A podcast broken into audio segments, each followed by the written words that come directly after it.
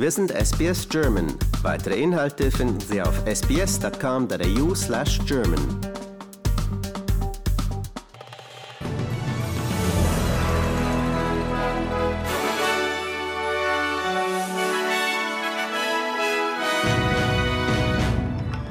Mitglieder der Bundesregierung fordern härtere Strafen für Klimaaktivisten.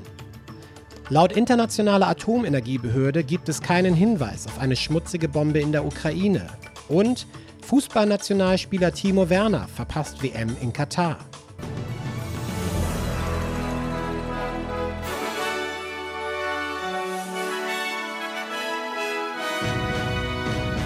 SBS Nachrichten Freitag, 4. November. Guten Abend.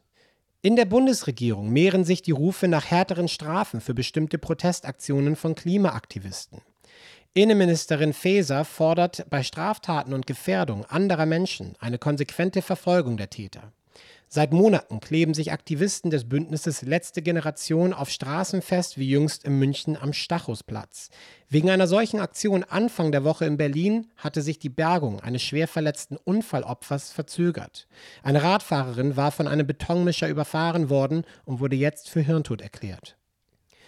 Die Internationale Atomenergiebehörde hat nach eigenen Angaben in der Ukraine bisher keine Hinweise auf den geplanten Bau sogenannter schmutziger Bomben gefunden. Die Behörde teilte mit, dass Inspektoren vor Ort keine Hinweise für verdächtige Aktivitäten und Materialien gefunden hätten. Russland hatte behauptet, die Ukraine plane, eine sogenannte schmutzige Bombe zu bauen. Dabei wird konventioneller Sprengstoff mit nuklearem Material angereichert. Drei Tage lang hatten Experten auf Einladung Kiews Nuklearanlagen in der Ukraine inspiziert. Ukraines Regierung wirft Moskau dagegen vor, durch die Anschuldigungen von eigenen Plänen zur Zündung einer schmutzigen Bombe ablenken zu wollen. Eine Menschenrechtsstudie hat festgestellt, dass schwangere Frauen, ältere Menschen und Menschen mit Behinderungen keine ausreichenden Flutwarnungen in Lismo erhalten haben. Forscherin Sophie McNeil sagt, die Behörden hätten bei ihren Notfallplänen nicht an benachteiligte Gruppierungen gedacht.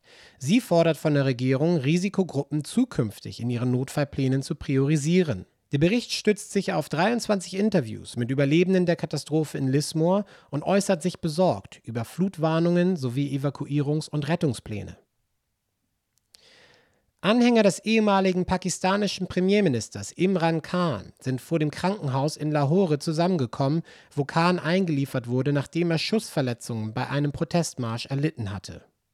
Der 70-Jährige wurde im Shaukat Khanum Krankenhaus in Lahore operiert. Dr. Faisal Sultan berichtete anschließend, dass Khans Zustand stabil sei. Imran Khan was brought to this hospital. I am happy to tell you that his health condition is stable. We did his emergency evaluation, in which we did x rays and some scans. We found bullet fragments in his leg. The bone of another leg is a little chipped. Neun weitere Personen erlitten Verletzungen und eine weitere Person verstarb als Folge des Attentats.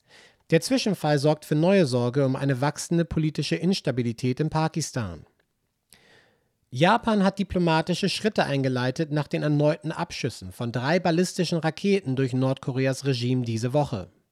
Japans Verteidigungsminister Yasukatsu Hamada sagte, die Raketen seien Richtung Osten von Nordkorea aus gestartet und später in die japanische See gefallen. Hamada sagte, es habe eine Kette von rapide eskalierenden Provokationen durch Nordkoreas Regime gegeben und sein Land verstehe dies als Bedrohung für die Sicherheit Japans, der Region und der internationalen Gemeinschaft. As this also contravenes the resolutions of the UN Security Council, our country has strongly protested and condemned North Korea through our embassy in Beijing. Die Vereinigten Staaten verurteilten ebenfalls weiterhin die Raketenstarts und verweisen darauf, dass Nordkorea eine Vielzahl von UN-Resolutionen durch sein Handeln verletze. Die UN-Vertreterin der USA, Linda Thomas Greenfield, sagte, ihr Land fordere eine Notfallsitzung des UN-Sicherheitsrates, um die Situation zu besprechen. Eine zweitägige Sitzung der Spitzendiplomaten der G7-Staaten findet derzeit in Münster statt. Die Vertreter der größten demokratischen Industrienationen fokussieren sich bei ihrem Treffen auf die Situation in der Ukraine, acht Monate nach der russischen Invasion und den globalen Effekten der daraus resultierenden Energie- und Lebensmittelknappheit. Das Treffen findet fast ein Jahr nach dem letzten G7-Gipfel statt, bei dem Großbritannien, Kanada, Frankreich, Deutschland, Italien, Japan und die USA gemeinsam Russland vor massiven Konsequenzen gewarnt hatten, falls das Land seine Invasionspläne umsetzen würde. Der EU-Stellvertreter für Außen- und Sicherheitspolitik, Josep Borrell, sagt, die G7-Länder seien schockiert, wie sich die Situation seitdem entwickelt hat. Russia's Putin, or Putin's Russia, is destroying Ukraine. They cannot occupy it, they cannot win in the military, in the battlefield, they cannot win the war, and they are destroying the country systematically. Und jetzt Meldungen vom Sport. Fußballnationalspieler Timo Werner verpasst die WM in Katar. Wie Werners Verein RB Leipzig mitteilte, erlitt der Stürmer beim Champions League-Spiel gegen Donetsk eine Verletzung am Sprunggelenk und fällt bis Jahresende damit aus. Die DFB 11 von Bundestrainer Hansi Flick leidet drei Wochen vor dem Turnier unter großen Verletzungssorgen. In der schwäbischen Stadt Nördlingen ist eine Statue zur Erinnerung an die im August verstorbene Fußballlegende Gerd Müller enthüllt worden. Das Denkmal zeigt den früheren Bayern-Star bei seinem Treffer zum 2:1-Sieg gegen die Niederlande im WM-Finale von 1974. Die Bronzeskulptur steht in der Altstadt Nördlingens, dem Geburtsort Müllers.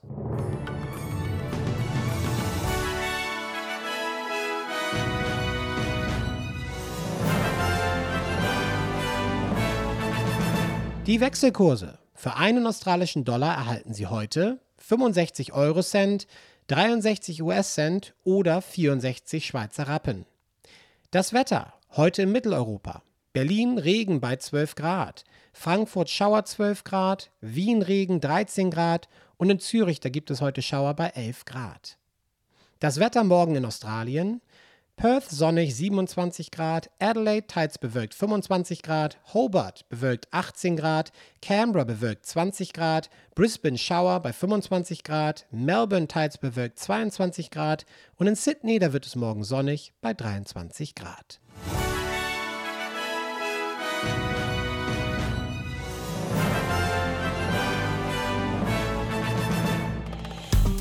Liken, teilen und kommentieren Sie unsere Inhalte bei facebook.com/sbsgerman.